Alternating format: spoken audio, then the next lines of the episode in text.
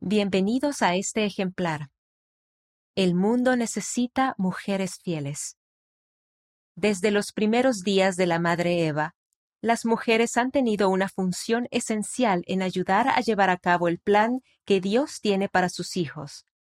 Este mes tenemos la oportunidad de aprender más acerca de algunas de las mujeres que fueron pioneras en los primeros días de la restauración del Evangelio. Por ejemplo, en la página 25 podemos leer sobre el valor de Emma Smith. Al estudiar Doctrina y Convenios, sección 25, escuchamos las palabras del Señor cuando le pide a ella que haga una selección de himnos sagrados.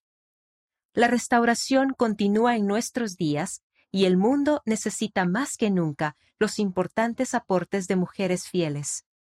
En la página 12 podrá leer sobre la forma en que, quienes servimos en calidad de oficiales generales de la Iglesia, hemos visto el poder del sacerdocio obrar en nuestra vida.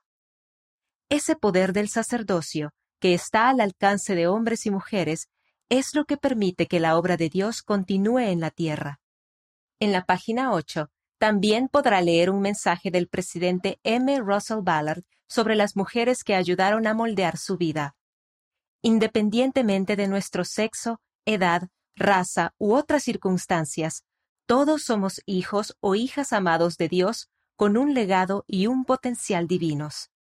Atentamente, Presidenta Joy D. Jones, Presidenta General de la Primaria.